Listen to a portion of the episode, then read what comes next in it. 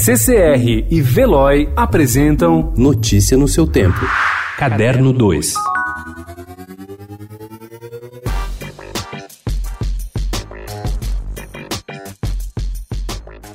O arquiteto Rino Leve foi pioneiro em muitos sentidos, tanto no estético como no empresarial e ecológico.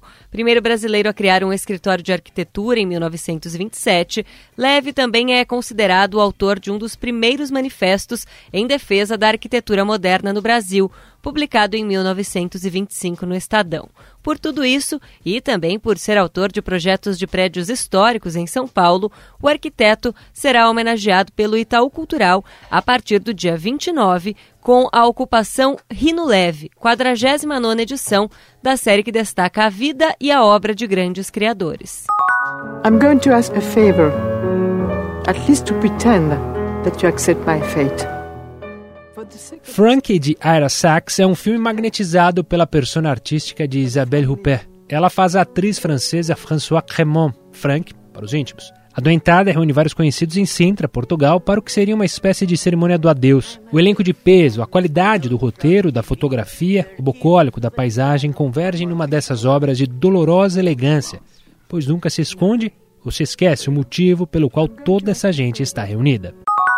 Il mio lavoro consiste molto nel cercare di conoscere sempre di più la storia di Dior, perché comunque... A Christian Dior voltou no tempo para o seu mais recente desfile em Paris na terça, quando a designer Maria Grazia Chiuri mergulhou em suas memórias de infância e adolescência na Itália com looks inspirados nos anos 1970. Modelos usando lenços na cabeça exibiram peças em estampas xadrez e muitas franjas, enquanto a designer também explorou referências feministas que a inspiraram pela primeira vez e que se tornaram um tema recorrente para a marca.